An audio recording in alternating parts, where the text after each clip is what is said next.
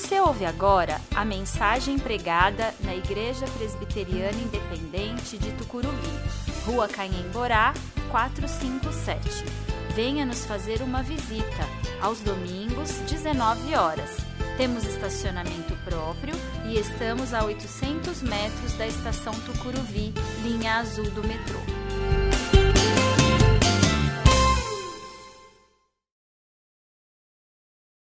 Tempo novo, tempo novo. Quero convidar você a ver sua Bíblia em Atos 8, de 26 a 40. Eu vou fazer essa leitura na nova versão transformadora, ela será projetada para que você possa acompanhar.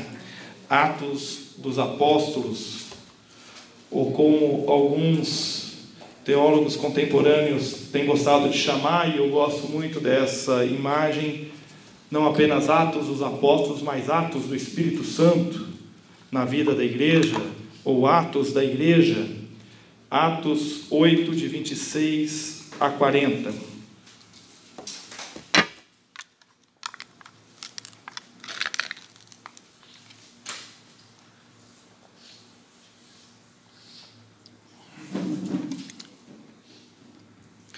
Atos 8, de 26 a 40. Um anjo do Senhor disse a Filipe: Vá para o sul, para a estrada no deserto que liga Jerusalém a Gaza. Filipe partiu e encontrou no caminho um alto oficial etíope, o eunuco responsável pelos tesouros de Candace, rainha da Etiópia. Ele tinha ido a Jerusalém para participar da adoração e estava no caminho de volta. Sentado em sua carruagem, lia em voz alta o livro do profeta Isaías. Então o Espírito disse a Felipe: Aproxime-se e acompanhe a carruagem. Felipe correu até a carruagem e ouvindo que o homem lia, e ouvindo que o homem lia o profeta Isaías, perguntou-lhe: O Senhor compreende o que lê? O homem respondeu: Como posso entender sem que alguém me explique? E convidou Felipe a subir na carruagem e sentar-se ao seu lado. Era esta a passagem das Escrituras que ele estava lendo. Ele foi levado como ovelha para o matadouro, como cordeiro mudo diante dos tosqueadores, não abriu a boca. Foi humilhado e a justiça lhe foi negada. Quem pode falar de seus descendentes? Pois sua vida foi tirada da terra. O eunuco perguntou a Filipe: Diga-me, o profeta estava falando de si mesmo ou de outro? Então Felipe, começando com essa mesma passagem das Escrituras, anunciou-lhe as boas novas a respeito de Jesus. Prosseguindo, chegaram a um lugar onde havia água. Então eunuco disse: Veja, aqui tem água. O que me impede de ser batizado? Felipe disse: Nada o impede, se você crê de todo o coração. O eunuco respondeu: Creio que Jesus Cristo é o Filho de Deus. Então mandou parar a carruagem. Os dois desceram até a água e Filipe o batizou. Quando saíram da água, o Espírito do Senhor tomou Filipe e o levou. O eunuco não tornou a vê-lo, mas seguiu viagem cheio de alegria. Então Filipe apareceu mais ao norte, na cidade de Azoto. Anunciou as boas novas ali e em todas as cidades ao longo do caminho, até chegar a Cesareia. Nós estamos na terceira mensagem desta série, Templo Novo, Tempo Novo, onde nós desafiamos você a olhar para essa construção que nós estamos erguendo do nosso novo templo e ver ali uma nova oportunidade de nós vivermos a nossa igreja um tempo novo, um tempo de nós mudarmos a nossa mentalidade, mudarmos a nossa maneira de olhar a igreja, olhar o reino de Deus, olhar para os campos que estão brancos e carecem de ser colhidos, olhar para as pessoas ao nosso redor e nos aproximarmos dela. Esta série tem sido baseada todas no livro de Atos dos Apóstolos, um livro que é a continuação do Evangelho de Lucas, com as mesmas características de escrita, um livro que fala das testemunhas de Cristo sendo capacitadas pelo Espírito Santo a irem até os confins da terra, sofrerem perseguições mas estabelecerem igrejas para que a missão possa ter continuidade. O nosso texto é um texto riquíssimo. E ele inicia o seu bloco lá atrás, no capítulo 6, quando os apóstolos, tendo que atender às necessidades de pessoas carentes e ainda atender às questões espirituais, decidem escolher diáconos, instituir os diáconos, aqueles que vão servir. E dentre aqueles que são escolhidos, dois nomes recebem destaque: o nome de Estevão, e aí, logo após a escolha, nós vamos ter a história de Estevão, e o segundo nome é o nome de Filipe, de quem nós estamos falando hoje. E quando eles escolhem os diáconos, escolhem a Estevão e a Filipe, Estevão sofre uma perseguição ainda em Jerusalém, é morto, e quando ele é morto, Saulo está ali olhando para ele sendo morto, e Estevão, na sua morte, contempla Jesus. E aqui a gente abre um parênteses na nossa mensagem, para a gente ver como o texto bíblico é rico.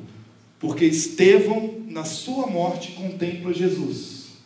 E Saulo, na sua conversão, contempla quem? Jesus.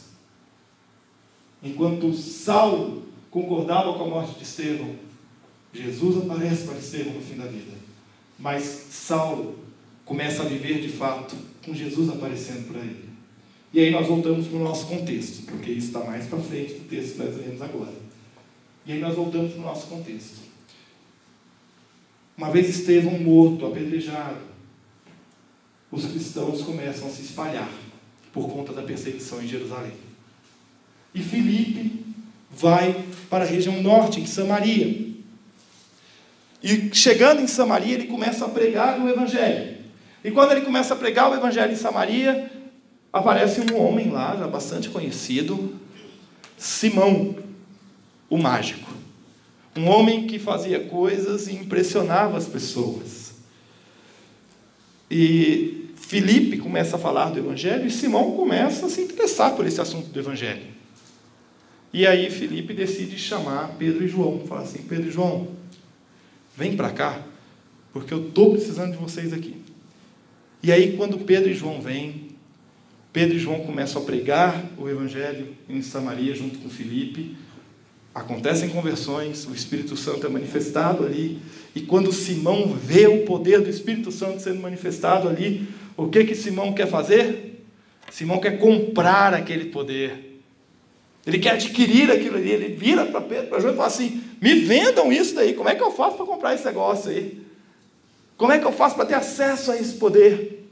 E aí Pedro e João fazem um alerta para ele e dizem: Olha, você toma cuidado, porque esse poder não tem dinheiro no mundo que compre. Maldito seja aquele que queira adquirir com dinheiro o poder do Espírito Santo. E aí Simão se converte de fato. E é nesse contexto, nesse contexto, que o Espírito Santo envia um anjo do Senhor para dizer para Felipe: Felipe, vai para o sul. Pedro e João retornam para Jerusalém. E o anjo do Senhor diz para Felipe: vai lá para o sul, porque tem alguma coisa para você fazer lá. Vai para lá. Uma coisa interessante dessa passagem, até esse momento da história, é que a função de atender aos necessitados por parte dos diáconos não exclui a função de anunciar o Evangelho. Às vezes a gente acha que é, as coisas são muito divididas na igreja, né? Olha, então o pastor cuida de pastorear e de pregar o Evangelho, os presbíteros de administrar a parte espiritual e, e a parte administrativa, os diáconos vão cuidar da atenção aos necessitados. É mais ou menos isso, porque na verdade as funções vão se misturando. O pastor não deixa de cuidar, de atender os necessitados e nem de cuidar da parte administrativa, e os presbíteros também não, e os diáconos também não, e cada um de nós também não. A sua função eclesiástica, o seu cargo eclesiástico na igreja, não tira de você, não exclui de você a necessidade da proclamação do Evangelho.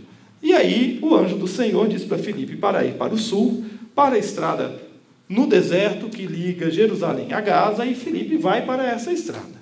E Felipe chega naquela estrada e começa a olhar para um lado e para o outro, sem entender muita coisa, andando por ali, quando ele vê de repente uma carruagem passando por ele. E aí o Espírito Santo diz para ele: ó, corre aí que você precisa conversar com esse cabra que está aí dentro. Quem era esse cabra que estava lá dentro? Ele era um eunuco, um homem castrado que ocupava um lugar de destaque na corte. Aqui vamos abrir um parênteses para uma pequena aula de, de história. Ah, quando a gente lê aqui a Etiópia, não é a Etiópia que nós conhecemos hoje. A Etiópia, referenciada na Bíblia, é o atual Sudão, mais exatamente Sudão do Norte, porque recentemente eles se dividiram, né? Sudão do Sul e Sudão do Norte. Então era o Sudão, onde hoje está o Sudão. Você pega lá o Google Maps depois, procura lá Sudão, vai aparecer uma região ao sul do Egito. Tá? No Antigo Testamento você vai encontrar referência a esse lugar também como a região dos Cuxitas. E para essa região migraram alguns judeus quando do exílio para a Babilônia. Vamos lembrar quem teve na aula de escola dominical aí do livro do profeta Abacuque, né? Que acompanhou. Os babilônios vêm, invadem a região da Judéia e levam uma turma cativa para a Babilônia. Fica uma outra turma. E tem uma turma que foge. Dessa turma que foge, uma parte vai para o Egito e do Egito desce para o sul e se estabelece nessa região. E aí, alguns séculos depois, Filipe é levado pelo Espírito Santo por uma estrada que liga, Jerusalém a Gaza e está andando naquela estrada e se depara com um alto funcionário da corte. Candace, que está aí no texto bíblico, é o título que é dado à mulher que assume uma posição de poder naquela região. Então a gente costuma se referir aos faraós, lá, quando era uma mulher, era Candace. Por isso ele era o responsável pelos tesouros de Candace. Era um título dado a governantes mulheres. E este homem, que possuía uma posição nobre, ele tinha de fato uma certa influência. Porque, primeiro, ele não estava viajando a pé, ele estava numa carruagem. Já era algo diferenciado para a época. Segundo, ele tinha uma posição de destaque, porque ele tinha algo que era muito difícil de se ter. Um rolo do profeta Isaías para ler. Hoje em dia, você pega o seu celular aí, né? entra lá na loja de aplicativo, baixa um aplicativo da Bíblia aí, beleza, onde você vai, você tem uma Bíblia para ler. Naquele tempo não era assim. Era complicado você ter rolos. Né? Aquilo era copiado à mão, edição por edição. E esse homem tem uma outra coisa importante para dizer sobre ele. Ele não estava numa missão diplomática. Ele não estava indo para Jerusalém enviado pela rainha.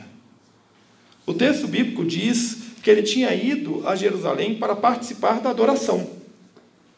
Ele estava indo adorar, tinha ido adorar e estava voltando. E se ele tinha ido adorar em Jerusalém, é porque ele tinha algum motivo pessoal muito forte que o conduziu até Jerusalém para que ele pudesse adorar no templo e não em outro lugar.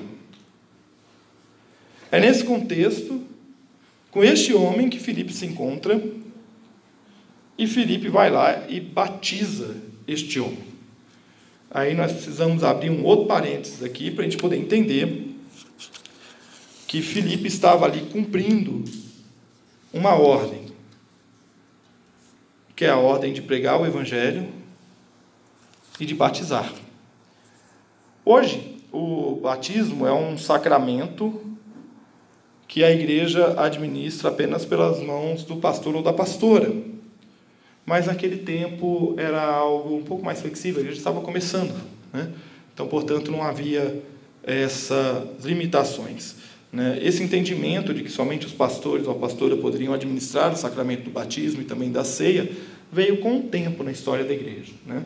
Uma maneira até de você é, resguardar a própria igreja. Um outro dia, um pouco mais tempo, a gente conversa sobre isso na perspectiva da história da igreja. E é a partir desse encontro, um encontro inusitado de Filipe com o eunuco, que eu quero conversar com você e desafiar você a entender que nós precisamos nos aproximar das pessoas para mudar a nossa forma de ver o reino de Deus e também mudar a vida das pessoas. E a primeira coisa que me chama a atenção nessa história toda é, é Felipe ouvindo a voz do Espírito Santo. Felipe ouve a voz do Espírito Santo e ele obedece. Vem um anjo do Senhor e diz para ele: Olha, você vai lá para o sul, para a estrada, no deserto que liga Jerusalém a Gaza. E ele vai. Ele simplesmente vai. E eu fico imaginando se Deus manda um anjo do Senhor para mim e fala assim: você vai lá para o deserto, para aquela estrada deserta. Vai lá, filho. Eu fico pensando, Deus, você está de brincadeira, né? Que eu vou para o meio do deserto, né? Mas ele mandou. E Felipe foi. Felipe vai, ele obedece. Por que, que Felipe obedece? Porque Felipe já vinha experimentando daquilo que o Senhor vinha fazendo na vida dele. Ele já viu o poder de Deus sendo manifesto inúmeras vezes junto aos apóstolos, e quando ele foi para Samaria, lá ele viu de novo o poder de Deus sendo manifestado. E ele vai, e quando ele vai, ele vê na estrada a oportunidade para agir, para falar. Ele entende por que, que o Espírito Santo guiou ele até aquela estrada e ele entende o que, que ele está fazendo ali ia passar uma carruagem naquele exato momento que ele estava ali, que ele precisava ver aquele homem passando ali, lendo aquele texto do profeta Isaías. E aí o Felipe ouve novamente o Espírito Santo e ele novamente obedece, ele aborda aquele viajante e ele conversa com esse viajante.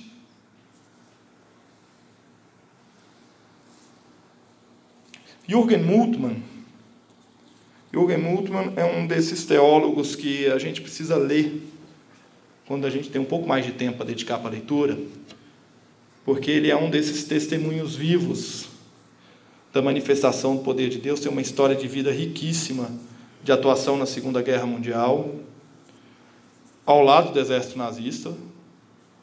O testemunho dele eu tive a oportunidade de ouvir pessoalmente em 2008 e ele dizia que enquanto ele saía de um batalhão para ir até uma guarnição que estava num posto avançado, ele era motorista do caminhão e ele estava indo para o caminhão e um amigo dele virou para ele assim e falou: Quem dirige hoje sou eu, você está muito cansado, senta aí do lado.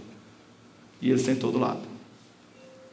E eles estavam indo em direção àquela guarnição para levar uma série de coisas para lá e no meio do caminho vem um morteiro e atinge quem? O motorista do caminhão. E Jürgen Moltmann acorda na enfermaria alguns dias depois, sem entender ainda o que havia acontecido, e naquele momento ele tem uma série de questionamentos a respeito do Deus que ele já ouvira falar em toda a sua infância e que agora ele sentia a falta dele durante uma guerra. E ali ele tem uma experiência pessoal com Deus. E ele diz isso daí para a gente: que o Espírito Santo não é em absoluto apenas uma questão de revelação, mas também uma questão de vida e de fonte de vida.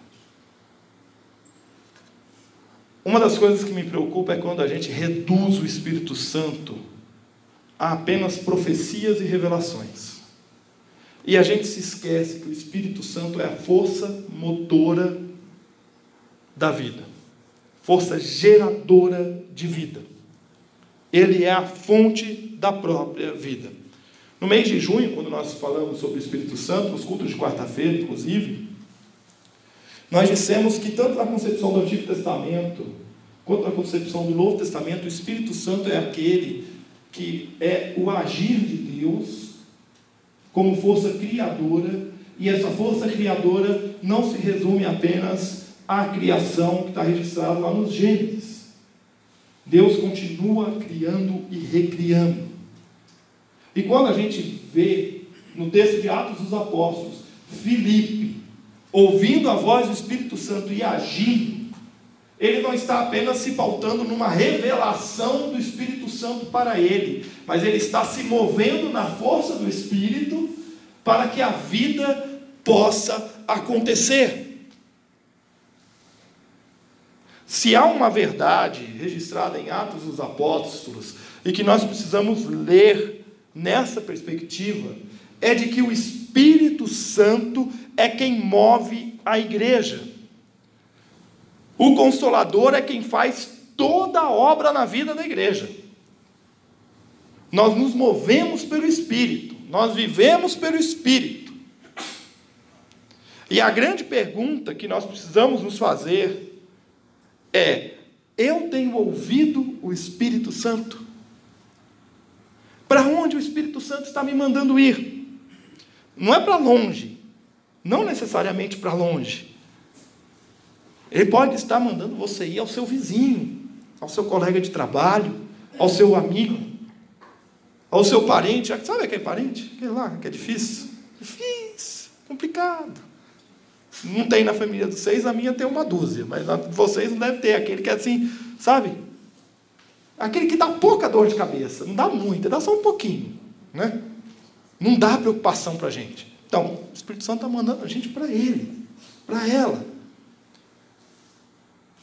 Porque ele não é apenas uma revelação, ele não está apenas revelando para a gente, ele está dizendo: olha, vai, porque você não está indo pela tua força, você não está indo pelo seu poder, você está indo pelo poder do Espírito Santo.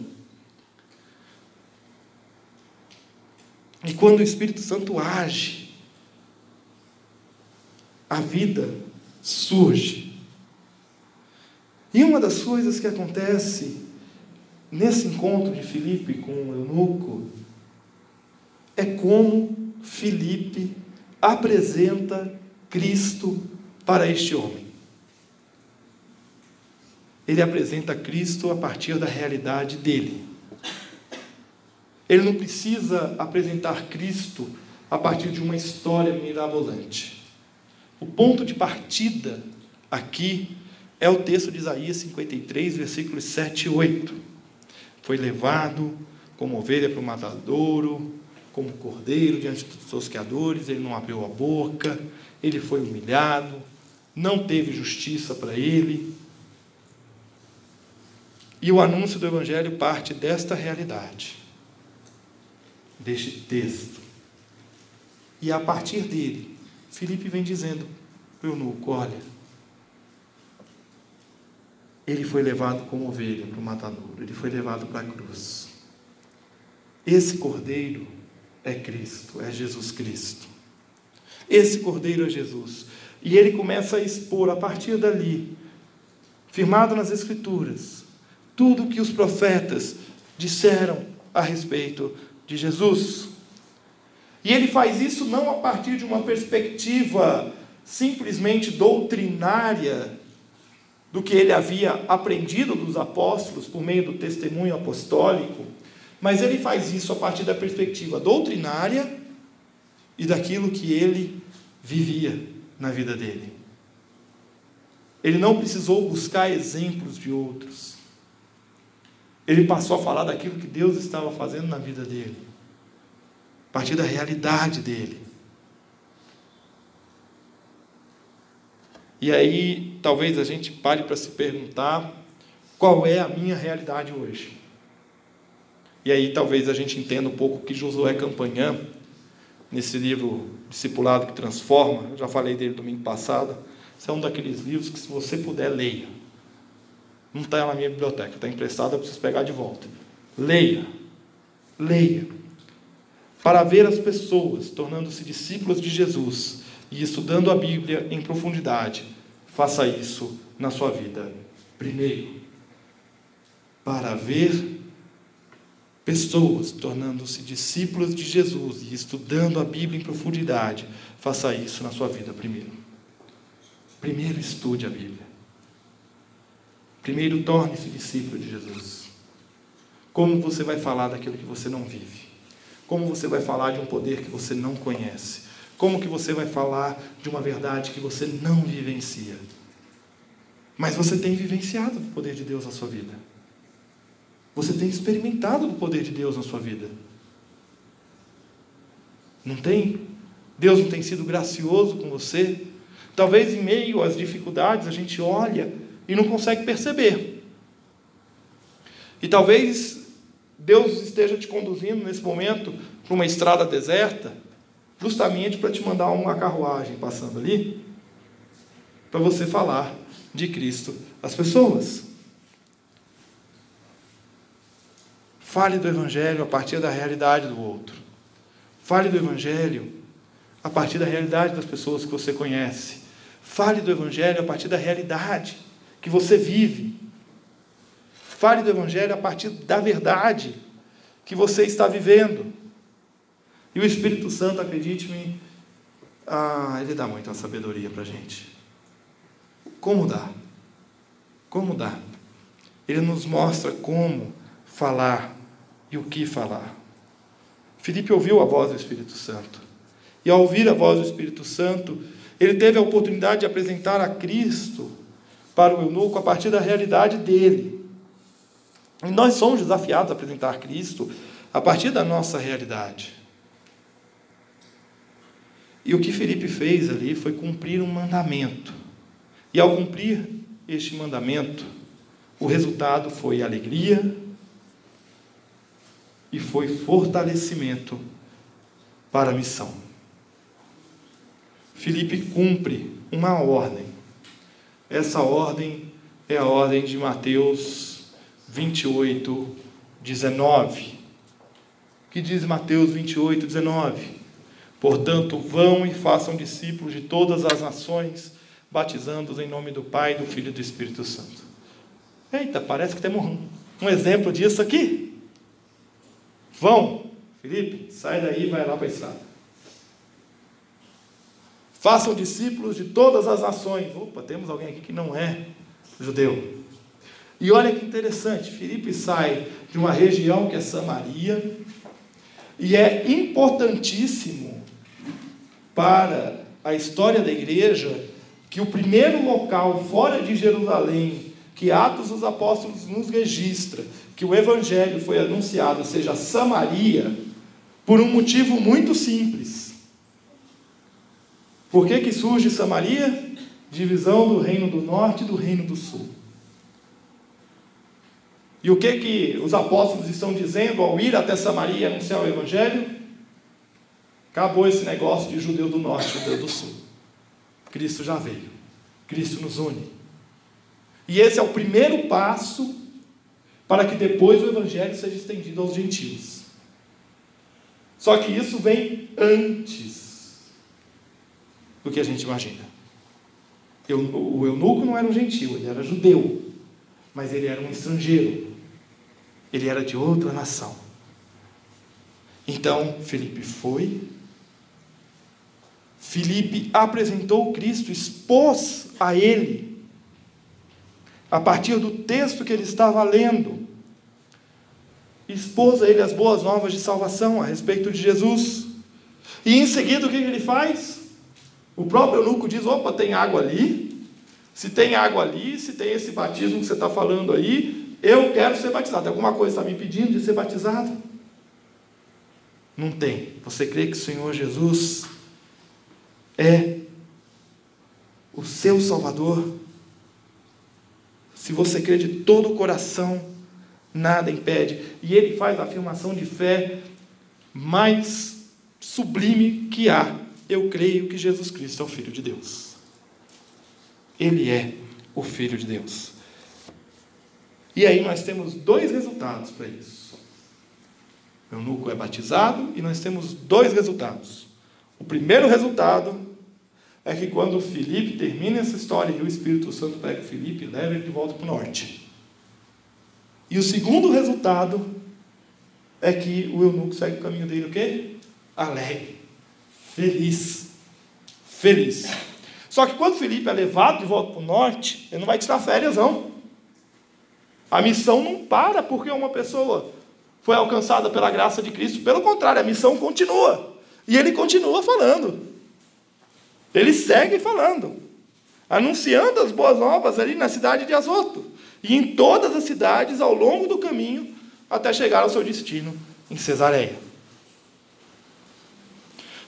Talvez agora, olhando para Mateus 28 e 19, portanto, vão e façam discípulos de todas as nações, batizando-os em nome do Pai, do Filho e do Espírito Santo, e olhando para o que aconteceu nesse episódio de Filipe com o eunuco, a gente possa compreender o que que Mateus 28, 19 está nos dizendo e qual é a missão que nós temos. Isso é um mandamento, é uma ordem.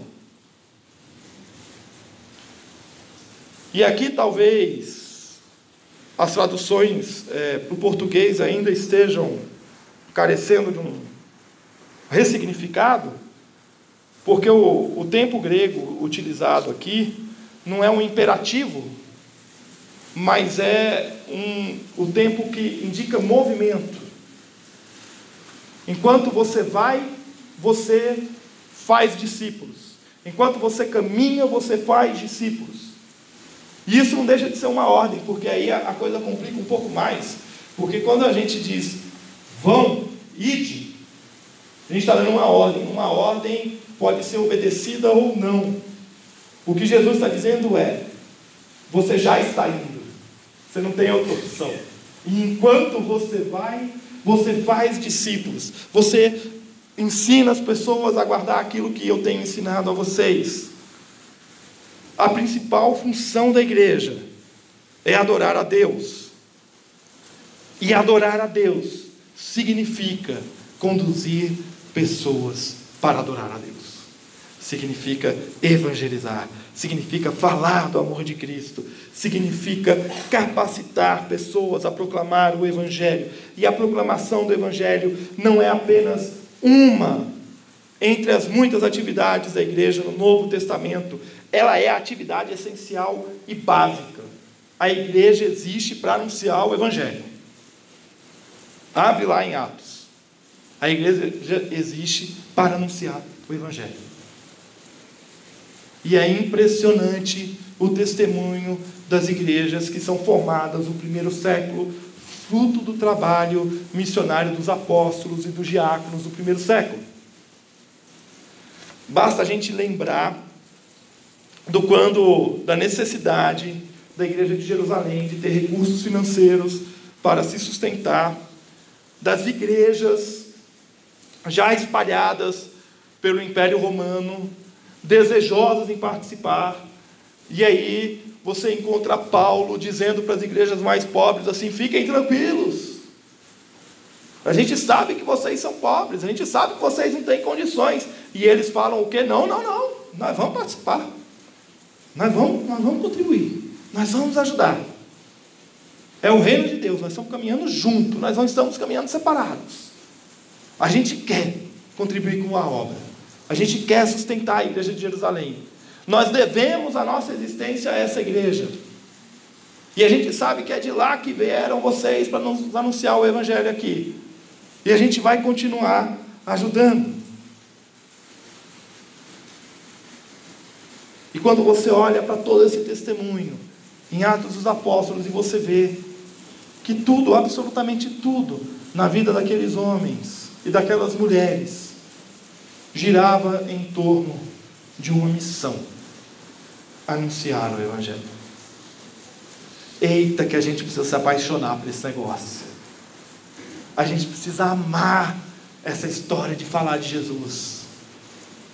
A gente precisa ter na gente Jesus, para falar de Jesus, para dizer em alto e bom som: Meu amigo, eu sei que você está sofrendo, mas vem sofrer com Cristo, porque esse sofrimento aí é fichinha.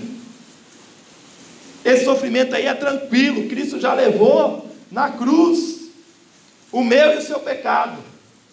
Você não precisa mais sofrer desse jeito. Confia no Senhor, vem caminhar comigo que eu vou. Quando a gente caminha, que eu vou te explicando como é caminhar com Jesus. Vem comigo, no caminho eu te explico. Vamos lá, porque eu vou precisar. Eu não. Deus vai precisar que você também vá buscar outras pessoas. E é assim que o reino de Deus cresce. Porque a proclamação do Evangelho não é uma entre as muitas das atividades. Tinham outras, viu gente? Tinham outras.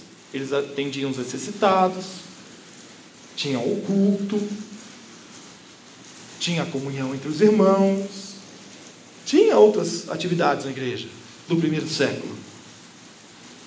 Mas a atividade essencial e básica era a proclamação do Evangelho. Eu quero concluir desafiando você a ser sensível à voz do Espírito Santo, como Felipe foi. E o Espírito Santo está falando para você nesse momento, ao seu coração e ao meu coração, de alguém que precisa ouvir o Evangelho. De alguém que precisa ouvir a boa nova de salvação. Então se prepara, porque o Espírito Santo vai te conduzir cada vez mais para perto dessa pessoa. E lembre-se que quem conduz é o Espírito Santo. E eu estou dizendo isso porque o Espírito Santo pode te conduzir para perto de uma pessoa que você não está muito afim de estar perto dela. Você não está muito afim de estar perto daquela pessoa. Mas o Espírito Santo está te conduzindo para perto dela. Para você falar do amor de Cristo para ela. E aí você vai ter que fazer como Felipe fez. Usar da realidade dela, da vida dela, das circunstâncias de vida dela, dos problemas que ela está passando, para falar do amor de Deus para ela. Se tem algo que é uma das verdades no que diz respeito ao Evangelho, é que o Evangelho ele sempre dialoga com a nossa realidade. Porque o Evangelho é um texto vivo. Porque não há época na história da humanidade, quer passado, quer presente, quer futuro, até a consumação dos tempos, em que a mensagem no Evangelho não seja a única mensagem capaz de transformar a vida do ser humano.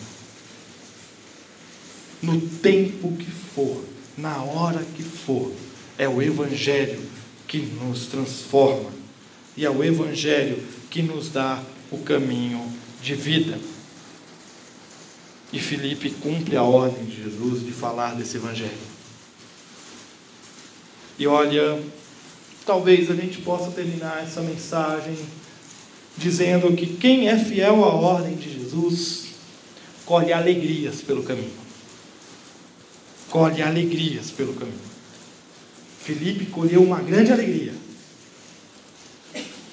A alegria de ter anunciado o Evangelho a um homem de uma outra nação que seguiu o seu caminho feliz e ciente da sua missão como discípulo de Jesus. E aí talvez a gente vá entender que além dos judeus naquela região do Sudão, você tem também ali a presença de outras pessoas que surgem ao longo da história como cristãos ali, como o evangelho sendo pregado ali, naquela região, na região do Sudão. Se você for pesquisar um pouco mais sobre. A gente não pesquisa muito sobre isso, porque a gente sempre vê o cristianismo na perspectiva europeia e depois norte-americana, e aí a gente, né? O Evangelho faz esse, esse arco até chegar aqui na América do Sul. E a gente se esquece que ele fez os outros sentidos a partir de Jerusalém também. E se você for pesquisar a história do cristianismo no continente africano, você vai perceber que o cristianismo chegou ao continente africano muito antes de chegar aqui na gente. Com as igrejas que surgem no Egito e posteriormente vão surgindo igrejas ao sul. Então, o evangelho é anunciado naquela região. Assim como o evangelho também vai se espalhando ali em direção à Armênia e depois vai subindo em direção ao que hoje é a Rússia, muito antes de chegar aqui. É o evangelho se espalhando por todo canto que havia. E quem é fiel à ordem de Jesus vai colher alegrias pelo caminho. E o fruto da alegria colhida é vida. E vamos lembrar a mensagem do domingo passado. Vida é o que nós temos de mais precioso na igreja. Não é o patrimônio. É bonito, é lindo. Estamos edificando um templo muito bonito. Mas não é o patrimônio. O bem mais precioso na vida de uma igreja são vidas. E nós somos chamados, nós somos chamados a vivermos para anunciar e cumprirmos a ordem de Jesus. Vão e façam discípulos de todas as nações. Batizem esses discípulos em meu nome. Em nome do Pai, do Filho e do Espírito Santo. E o texto vai continuar dizendo: ensina esse pessoal a guardar tudo que eu tenho ensinado a vocês, tudo que eu tenho dito a vocês. O que acontece depois desse episódio de Filipe é um texto que nós já pregamos aqui, que é o texto da conversão de Saulo. Mas, olhando para esse episódio de Filipe, e assim eu quero encerrar a mensagem, nós vemos uma, um acontecimento bastante interessante na vida de Filipe. No contexto anterior, Filipe está falando com um homem famoso, conhecido na sua região. E este homem famoso e conhecido na região não consegue compreender o Evangelho de primeira e quer comprar o poder do Espírito Santo. No momento seguinte, Filipe está falando com um outro homem, mas completamente desconhecido na região. Quem era aquele eunuco? Não temos nem o nome dele. Do mágico a gente sabe, é Simão. Mas quem é esse funcionário aí da, da rainha lá do, da Etiópia? Quem é esse homem? Ah, funcionário aí qualquer do palácio. Tem tantos, ele é só mais um. Mas é para ele. E não para o famosão lá. Às vezes a gente fica esperando né? E às vezes a gente fica impressionado quando uma personalidade vem a público dizer que virou evangélico. A gente fala, nossa, olha só, virou evangélico. Não estou dizendo que o Espírito Santo não vai converter essas pessoas, porque vai. Quem decide é o Espírito Santo, não é a gente. Mas a gente se esquece que a gente não é chamado para buscar os grandes, os reconhecidos apenas. Nós somos chamados para buscar aqueles que nem nome têm na história, mas que são aqueles a quem Deus chama, são aqueles a quem Deus escolhe. Se a gente pudesse usar uma linguagem bem popular, são os Josés e as Marias, tantos Josés e tantas Marias que nós temos no nosso país. São aqueles que muitas vezes a igreja hoje não tem olhado para eles. Porque tem preferido olhar para os que ocupam lugar de destaque, ao invés de olhar para aqueles que são servos e são chamados a servir. E é por isso que a gente tem que estar sensível à voz do Espírito Santo. Porque o Espírito Santo está nos mostrando quem são aqueles a quem nós devemos falar do Evangelho. E acredite, nem sempre é aquele que tem um lugar de destaque na sua vida. Às vezes é aquele que você menos dá valor para ele. É para ele que Deus quer que você testemunhe da graça de Deus. Vamos orar?